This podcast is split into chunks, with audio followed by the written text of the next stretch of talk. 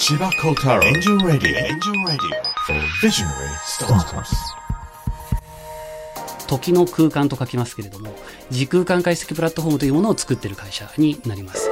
アイドルはアイルトン・セノンみたいな。あの企画書を開けてからあの承認をいただくまでに丸2年間かかったっていう。まあ早々とですね MBO したいですっていう話を人生で一番働いたかなっていうぐらい あの強強強烈でしたね。千葉幸太郎エンジンラディオ for visionary startups 千葉幸太郎です。エンジェルラジオ for ビジョナリースタートアップスビジョナリーナンバー34でお迎えするのは株式会社スカイマティクス。代表取締役社長渡辺善太郎さんです。スカイマティクス多分お聞きになった方はいらっしゃらないんじゃないかなと思うんですけれども、まあ、ドローンとか人工衛星からのデータを使って時空間解析プラットフォームの DX サービスを B2B 向けに提供していると。何のことやらというような難しい難しい、まあ、ある意味未来の課題を先取りしてサービスを作る。そんな、えーお仕事をされている会社。です。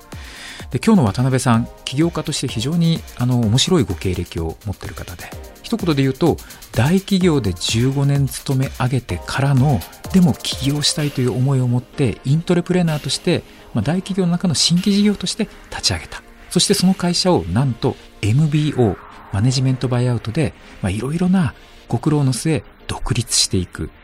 起業というのは本当に何でしょうね一番軽いのは普通に自分一人でアイデアを思いついてエンジェル投資家からお金をもらって立ち上げるぞっていうのが一番、まあ、ある意味気軽なパターンなんですけれども今日のこの渡辺さんの起業のストーリーはですねその対極にある大企業の子会社からの独立という極めて日本でも見たことがないようなあのチャレンジをされている、まあ、起業家のストーリーになります。それでは千葉幸太郎エンジェルラジオ for ビジョナリースタートアップススタートです。このラジオは日本のすべての若者や子供たち、夢を描く人たちに対してスタートアップを志す楽しさを伝えるため、スタートアップのポジティブな面に注目して、起業家たちそれぞれが描く夢についてのみ徹底的に深掘りする番組です。日本放送吉田久典です。千葉幸太郎エンジェルラジオ4ビジョナリースタートアップス。この番組は日本を代表するエンジェル投資家千葉幸太郎さんが注目する壮大な夢を持つスタートアップ起業家ビジョナリーが登場。起業家たちが目指す夢の実現に向けたビジョンに千葉幸太郎さんが切り込みます。あのえ今日のゲストが、はい。いまあ、いらっしゃる前に千葉さんが、今日の方はとんでもないことを成し遂げてるんだよみたいなことをおっしゃってたんです。この番組ってやっぱり起業する人をたくさん増やしたいっていう目的でやってるじゃないですか。で、もうはい今日で34人目のビジョナリーなんですけど本当その起業の仕方ってめちゃくちゃパターンがあるなっていうのを、んまあ、さらに今日のゲストでですね語っていただきたいなと思っている、まあ、日本の起業の中での大企業において頑張ってきた方がどうやって起業するかという、まあ、チャレンジとしては非常に面白いなと思って実はお呼びした方ですね。はい。ということで、えーご登場いただきたいと思います。今回お迎えするビジョナリーは、株式会社スカイマティクス代表取締役社長、渡辺善太郎さんです。よろしくお願いします渡辺ですいらっしゃいませよろしくお願いします。なんかあの、ひ見た目のイメージを一言で申し上げると、博士っていう感じなんですが、確かに研究してそうですね。そうそんな知的な技術生産をなさっていそうな感じというのが、すごくするんですけいど。やありがとうございます。バリバリの理系ですね。あ、やっぱり、はい。あの、博士号とかも取っていらっしゃるみたいな。いやそこまでは取ってないんですけど、はい。あの今でもあの設計開発やってます。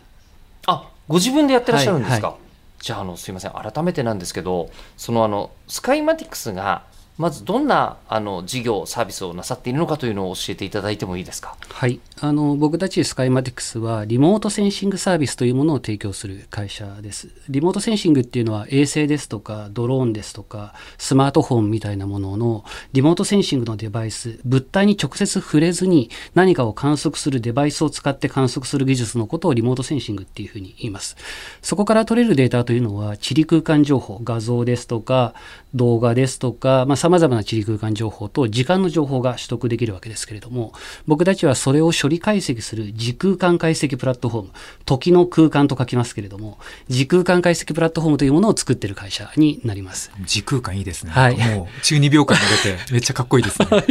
りがとうございます。ただ、この時空間解析プラットフォームをユーザーの皆様に買ってくださいと言っても、なかなかそれは分かりづらいものがありますので、ユーザー様に対しては、例えば時空間解析プラットフォームを使って、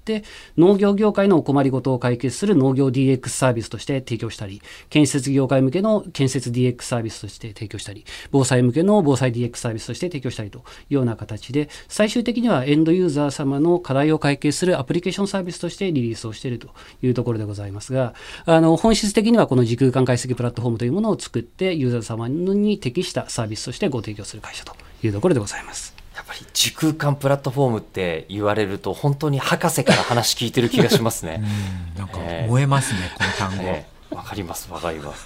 空間プラットフォームだったらまあなんかはあと思うけど時空間って言われた瞬間なんかちょっとタイムマシン的な雰囲そうですね気も出てきて。そうですね。ちょっとあのドラえもんっぽいところもあるので、その言い方がですね、難しいところはあるんですけど、あの3次元っていうのは今よく言われるような形になってきたと思うんですけども、3次元は XYZ の軸だけの話ですけれども、そこに時間の時間が加わることによって4次元の世界になりますので、まあ、それを4次元というとなんとなく怪しいですけど、時空間解析プラットフォームというと、本当にエンタープライズビジネスという感じがするかなというところで、まあ、あのこの1年間ぐらいは本当に時空間解析プラットフォームというものを、まあ、会社のコアに発信をさせていただいています。もう少し細かく、はい。こういう使われ方が、はい。こういう事例があるんですよっていうのをいただけると、あのまず一番会社の中で伸びているのが建設 DX の分野なので建設 DX をちょっとご紹介させていただこうと思うんですけれどもドローンで取ったデータっていうのはバラバラなデータになります。このデータを僕たちの解析技術を使って3次元データを作っています。3次元データを作るとどんないいことがあるかというと現場に行かなくても測量ができるようになるというところですね。あの我々の建物というのは全て現場で測量がされています。ここの面積どうなってるかな、ここの断面どうなってるかな、ここの工程どうなってるかな？これが全て人によって調査されているわけですけれども、今こういう人手不足あるいは労働者不足の業界においては、こういったものをどんどんどんどん効率化するということが求められていまして、僕たちのサービス、これは組木というサービスですけれども、これはお客様がドローンを飛ばしてデータを僕たちのサイトにアップロードするだけで、その施設、その街のえー3次元データが自動的に作られて現場に行かなくても測量ができるようになると。こういうサービスで使っていただいていると。農業の方なんですけれども農業の方に関しては同じくドローンを農地の上を飛ばします。そこからその農地を解析するわけですね。例えばですけれども雑草を自動的に見つけたり収量を予測したりそれから生育状態がどんな風になっているかっていうのを分析したりこんなことをこれもクラウド上でできるようにするサービスと。いうところでございまして、まあ、我々の行っていることというのは端的に言えばどんな業界であっても何かの行動をする前に必ず現地調査っていうものをしますそれが点検だったり調査だったりするわけですけどもここの調査というのは全て人の目で行われてますのでこの調査を完全にドローンとスマホと衛星によって、えあとは解析技術によってクラウドで自動化するというサービスになっているというところです。この話を聞きながら千葉さんがずっと「どや!」って顔でこちらをご覧になってるんですけど、ええ。千葉さんもまさにねドローン事業。そうですね。だからもう僕にとっては大切なドローンの仲間で。はい。まあドローンだけじゃないんですけどね、うん。あのドローンもそのリモートセンシングができるデバイスの一つとして見て、でもドローンのまあメリットデメリット、まあ、メリットはすごく機動性があって、はい。あと低軌道あの低高度であることですよ。ね近いでも一方で衛星はあのすごく高いところから面で抑えられる、うんうん。でも頻度はそんな高くない、はい。みたいなところをうまく組み合わせてとにかくデータを多面的に集めていって、まあ、そのまさに調査のところの基礎データとしでそれをまあ自動解析にしていく。これはもう全部のこの社会活動の基礎になっていくんじゃないかなと。思っていてですね。あの重要だからこそニーズも高くてあのウハウハなって言っちゃ悪いかもしれませんけどビジネスなのかなって思うんですけど難しい商売っておっしゃったのはこれはどういうことなんですか？あのまず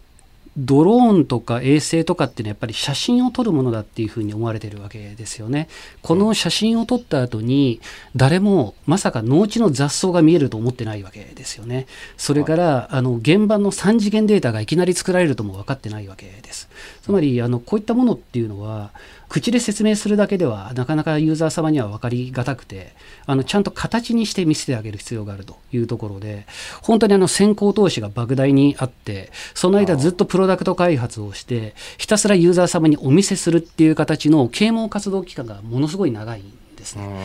でその上でやはり今まで人で行ってきたことをこういうロボットとか AI とかに切り替えていくっていうことに対してはどうしてもあの人っていうのは自分のやってた制度とどうかっていう比較になりますので例えば多少精度が落ちても自分が行かなくてよくなるんだったら楽だっていうことってあると思うんですけども必ずしもそういうことがすぐに受け入れられるものではないと。いうところから、現状困ってることを直しあの解決しつつでも現状困ってないことはそのまま維持してあげないといけなくてそれから自分が現場に行かなくてもいいっていう不安ですね。逆に発生する不安もちゃんと解消してあげないといけないと。これらを本当にサービスとして実現しなければいけないので、まあ、この辺りというのはプロダクト開発上は非常に難易度の高いところですし啓蒙活動においても苦労するところだと思いますね。じゃああの渡辺さんがあのここにたどり着くまでに一体どんなことがあってでそしてそこのどこにあの千葉さんが驚愕したのかっていうところを ちょっとこうあのお伺いしていきたいと思うんですが渡辺さんもともとはこう早稲田大学理工学部、はい、機械工学科、過去流体工学の専攻とい。うことなんですけども、はい、子どもの頃からもうこうそれこそ飛行機とかあのこうラジコンとか大好きみたいな少年だったんですか？僕はね車だったんですよ。なので車？であの自動車開発のエンジン開発のエンジニアになりたかったんですよね。あの熱効率100%の夢のエンジンを作りたくて、はい、であのアイドルはアイルトン・セノみたいな。あれ？えっと失礼ながらおいくつでいらっしゃいます？か今43です。あじゃああの僕46なんですけど、はい、もうまさに小学生時代に F1 の大ブームがあもうあった世代ですよね。全くそうですね。もうあの部屋中アイルトン・セナのポスターで、あの鈴鹿サーキットに行って F1 の日本グランプリを見るっていう、まあ、これですよね。はい、であのかかなりマニアックなこととしては F1 のレースの音のエンジン音だけでメーカーを当てるみたいなこういうことを 仲間たちとやるみたいなこんなことをかなりやってる。えーたんですけど、まあ、それでどうしてもエンジン開発がやりたくてあの大学の理工学部に入ったんですけどこれ一つ目のこうなんていうかその挫折じゃないんですけどエンジンの研究部門に入ることができなくてそれで流体になったんですよね。で流体で入ることができないとかあるんですか？えあのなんかね当時その研究の施設の振り分けのところでちょっとうまくいかなくて、はい、こう残念ながらちょっと大流体に入ってそこでこう研究したのが、えっと、車のボディの周りの空気の流れとか、はいはい、あの渋滞の解消システムとか、まあ、そんなようなことを研究してたんですけど、まあ、これがちょっと肌に合わなくて。肌に合わなくてですねそれでちょっとなんか方向性を変えようというところでオープンキャンパスに行き始めて早稲田の中で。はい、でその中で一つのキャンパスで出会ったのがアントレプレナーを育てる会っていうのに出会ったんですよね。今で言うとなんかスタートアップとかベンチャーっていうと思うんですけど、はい、当時はアントレプレナーを育てる会って言ってたんですけど、うんうん、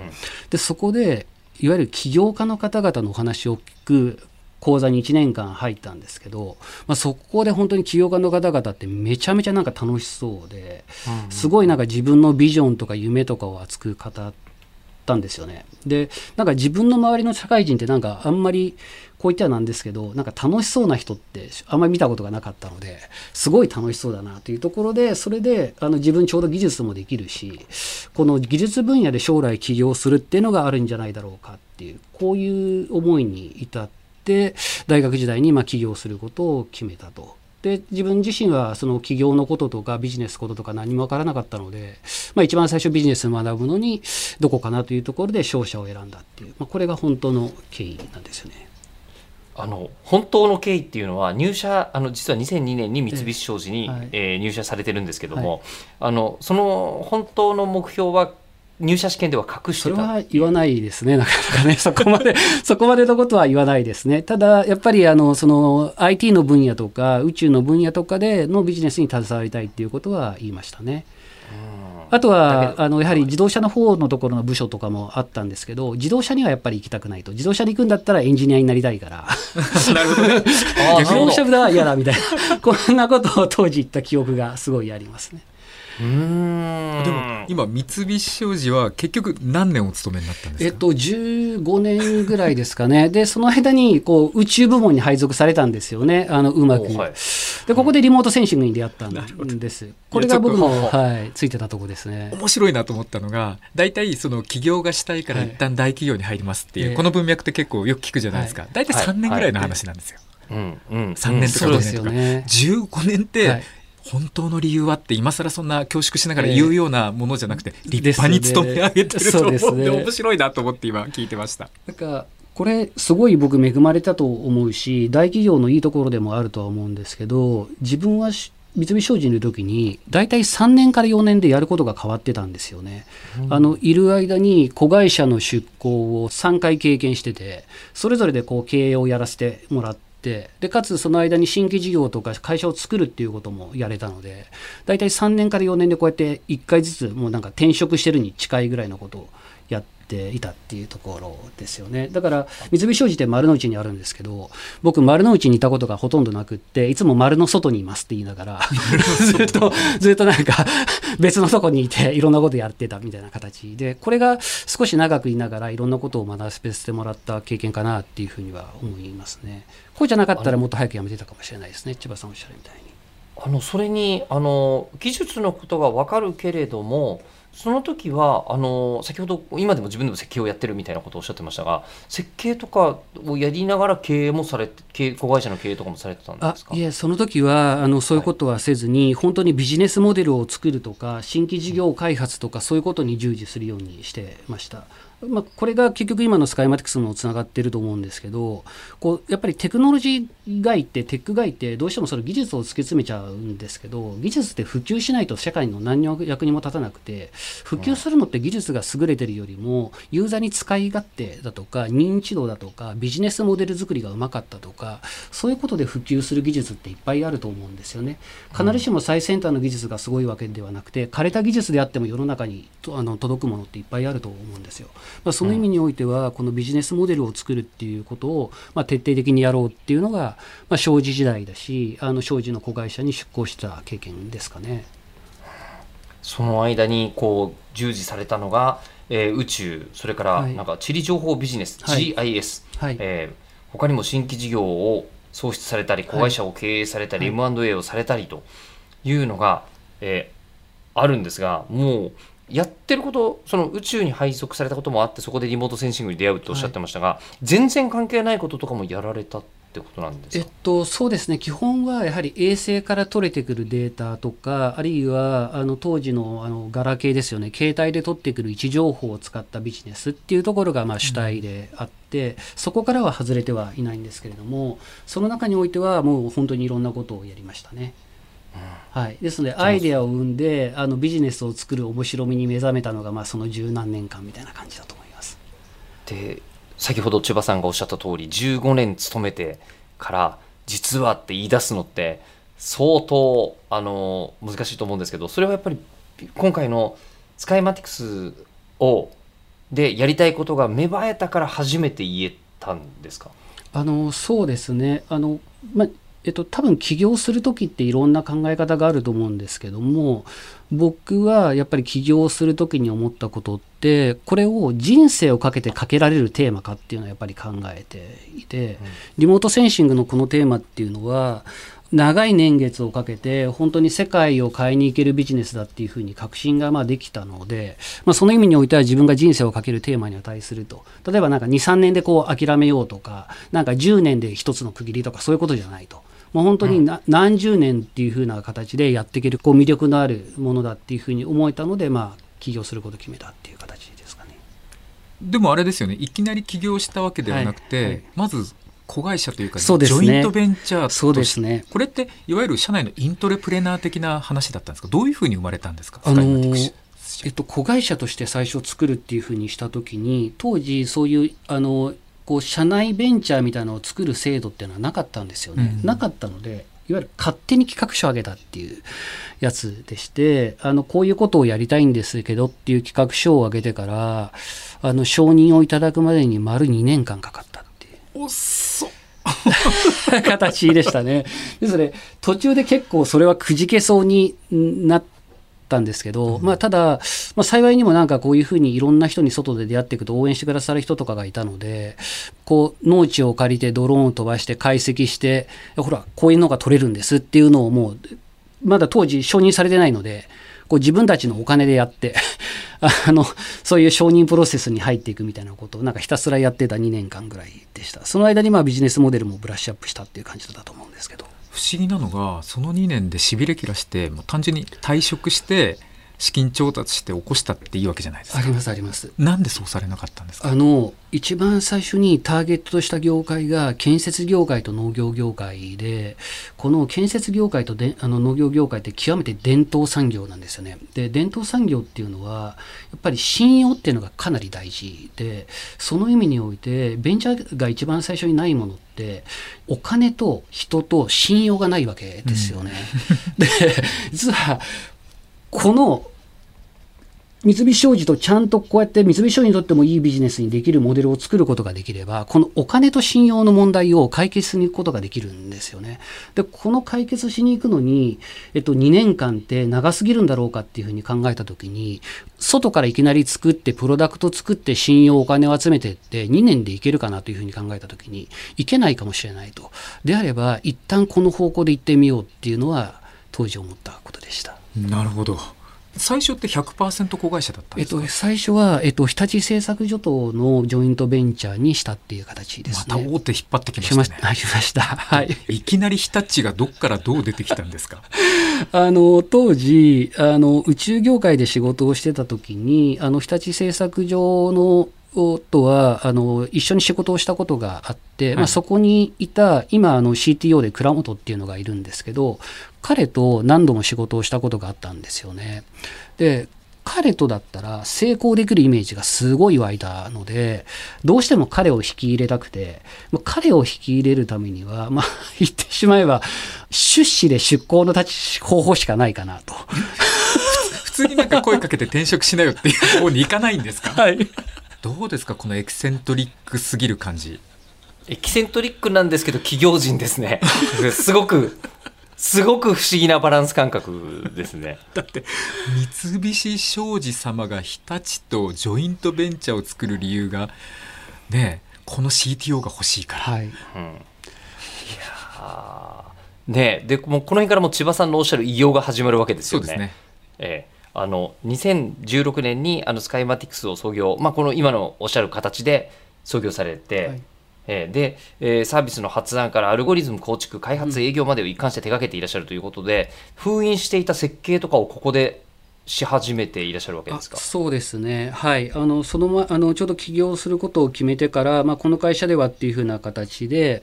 今、うちの会社の特許とか特許の申請とかは全部僕、発案でやってるんですけども、あのやっぱりその、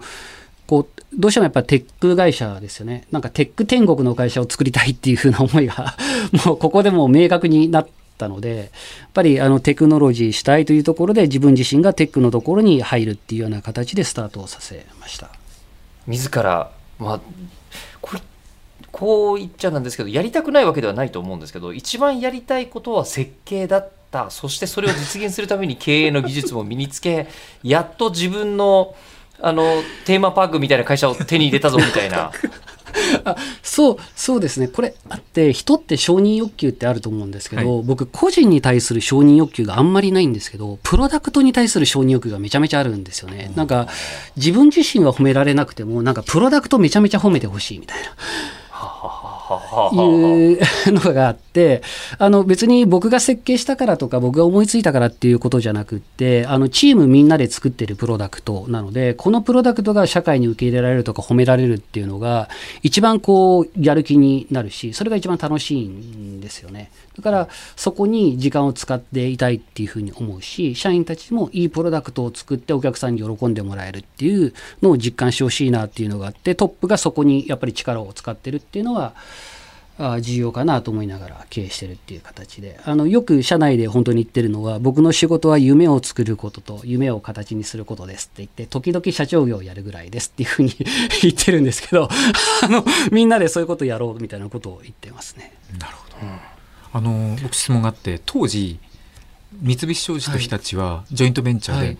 もし開示できれば何対何の何パーセントずつのジョイントベンチャーえっと、当時は、えっとまあ、今はもう言っても大丈夫だと思うんですけど66対34っていう形だったので結構大変ですよね。日立が34、はい、三菱商事が66なので、まあ、どっちも議決権持ってる状態ですから。で、えっと、渡辺さんと倉本さんは持ってない。当時は持ってないですね。ゼロですよね。ゼロ起業家だけどゼロゼロだゼロでしたねだこれもまためちゃくちゃ吉田さん珍しいパターンで要は起業家なのに、はいこんなに思いを持ってる CEO、CTO はゼロ株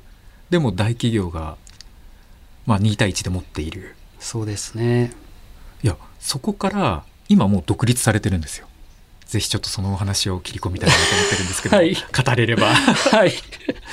これはなかなか僕のスタートアップを見てる中でもほぼ見たことがない魔法。魔法、はい、魔法ですか？ですね。あのもうでもやっぱりこれさっきの島さんのお話のこう2年やったらその間に起業しなかったのかってやっぱりあったんですけどこうやはりやり始めて言うとこのビジョンは変わらないんですけどあの少しずつ戦略とか戦術を変えないといけないことっていっぱい出てくるんですよね。それをあのピボットっていうかちょっと変えてるっていうのかの違いはあると思うんですけどもやっぱりこれが作った後にオーナーシップを持っていないとたとえ社長であったとしても全然スムーズにはできなかったんですよね。あの全てやはりあのオーナーにお伺いを立てないといけなくて、まあ、当然ながらオーナーはあの親会社というところですよね。まあ、こうなると絶対にオーナーシップ持ちに行かないといけないっていう発想になるので、まあ、早々とですね MBO したいですっていう話を会社の中でまあ相談をして、まあ、当然ながら一番最初なんてのは一周されるわけですよね。ありえない、ね、ありえないですよね。MBO って、ね、はい、マネジメントバイアウトですね。はい、まあの経営者がまあ買って外に出ますっていう。はい、まあ絶対ないですよね。絶対ないですね。はい。あの絶対ないですね 絶対ないっていうことは普通は発想すらしないですよね発想しないですよね、うん、恐ろしくて言葉にもしないですよね、はい、で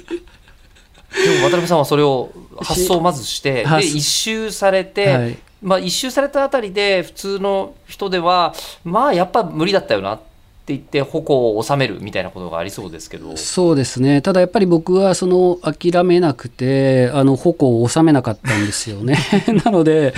あのどんどんどんどん人を紹介していただきながら僕はあのファイナンスの知識もなかったしあの当時はその千葉さんみたいなあのこのスタートアップ界隈の方とのネットワークも何にも持っていなかったのでまずはあのその人脈を作るみたいなことからスタートをしていろんな方々にお話を伺ってったんですよね。そしたらやっぱり評価していただけるんですよね、このビジネスをのやろうとしてることを。で、やはり自信も持てて、それであの当時のあの、まあ、親会社の方に、じゃあ僕がお金を集めてきたら見つけ認めてくださいと。まあ、こういうすごい交渉、すごい交渉ですね。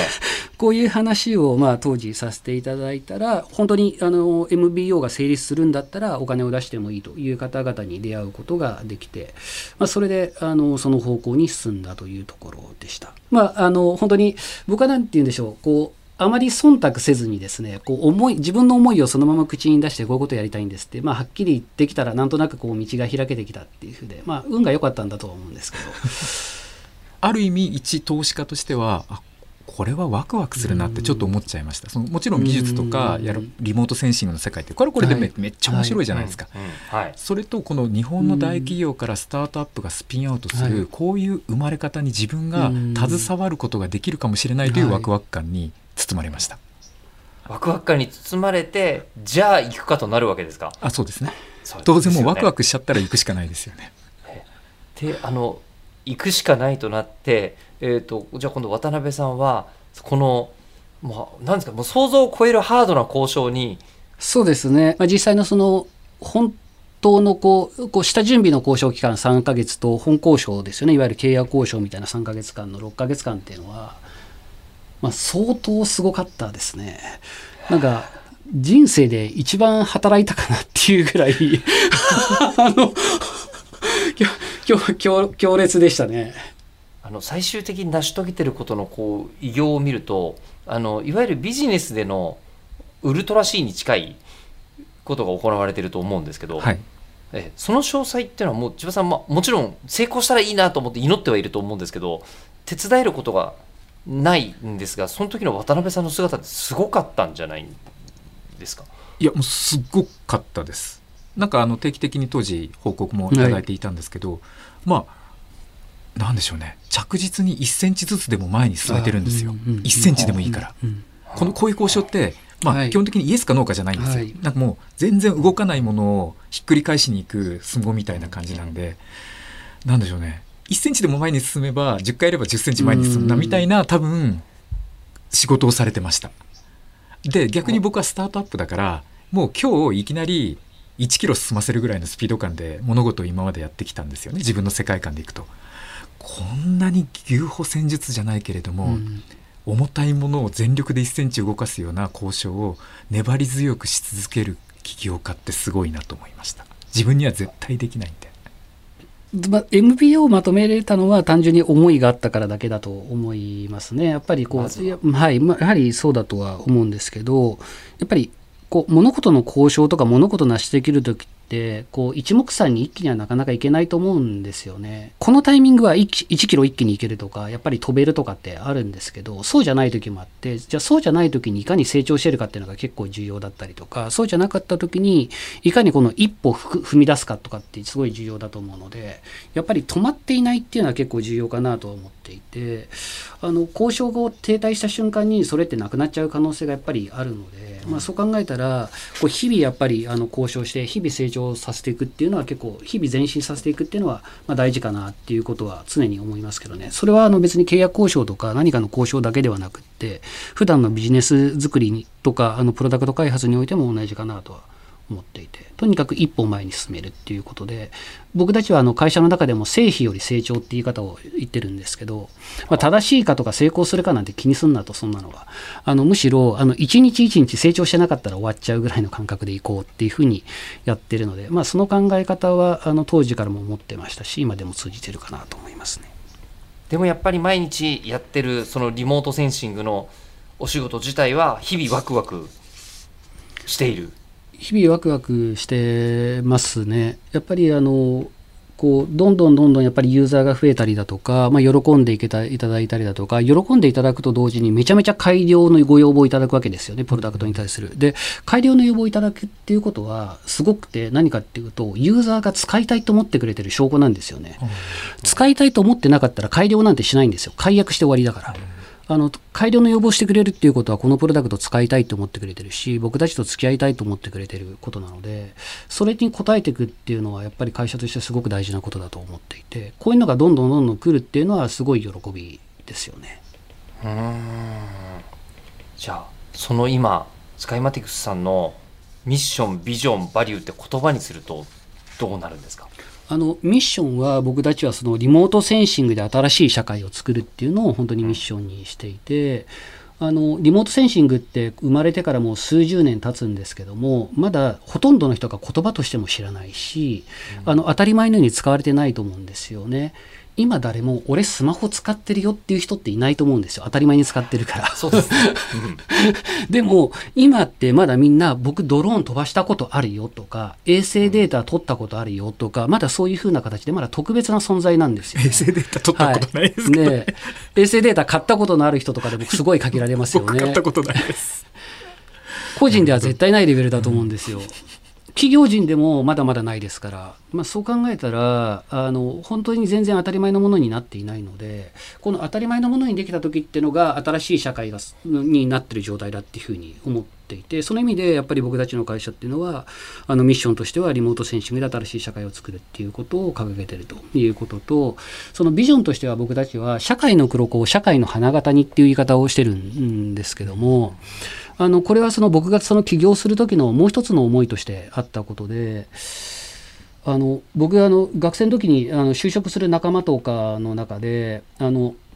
これ結構いろんなところで話したりするんですがあの食品メーカーとかコンビニエンスストアとかに就職する仲間とかいたんですけど農家さんになりたい人っていなかったんですよね。農家さんが作物作ってくれなかったら中食も外食も加工食品も作れないのに。それからスーパーゼネコンとか建設大手建設会社に就職する友人いたんですけど測量士さんになる友人っていなかったんですよね測量士さんが測量してくれないと建物もうマンションも住宅も建てられないのに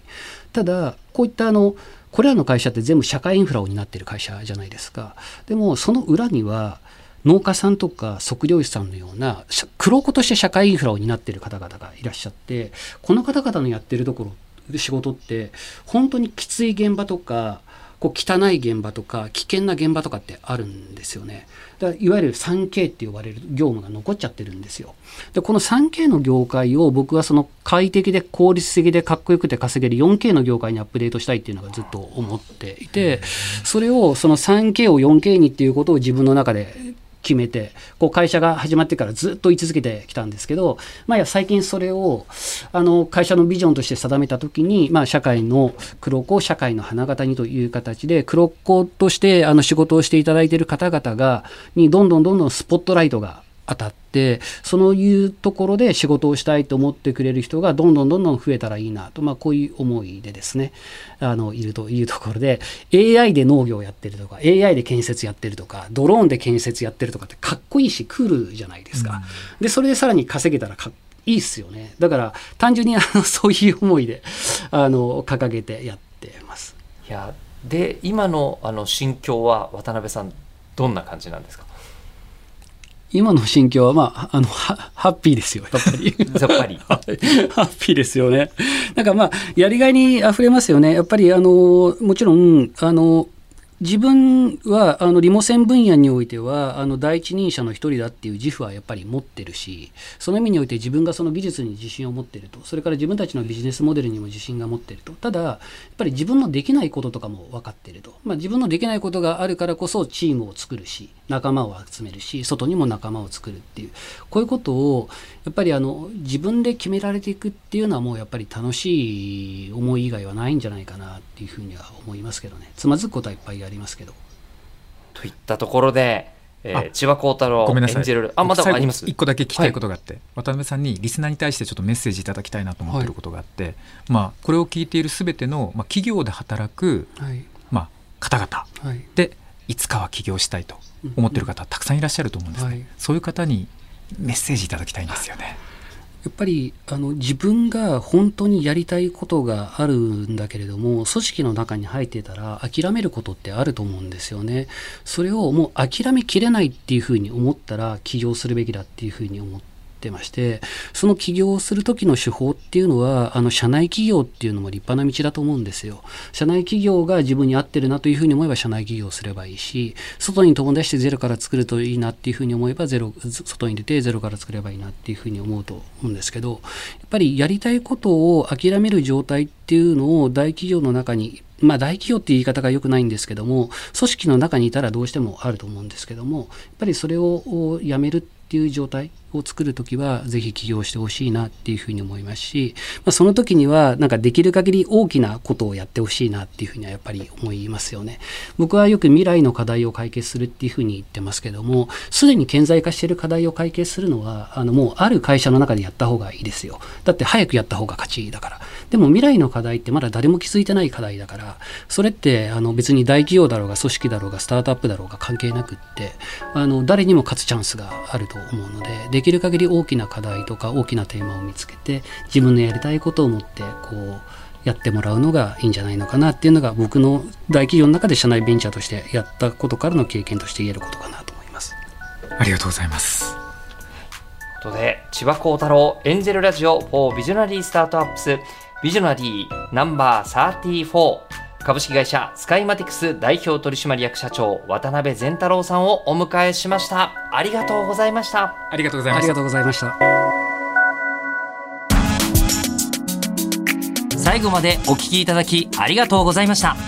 番組を聞いた感想や千葉幸太郎さんへのお便りをぜひエンジェルアットマーク 1242.com angel アットマーク 1242.com までお送りください。お待ちしています。ナビゲーションは日本放送吉田久典でした。千葉幸太郎。Angel Radio for Visionary Startups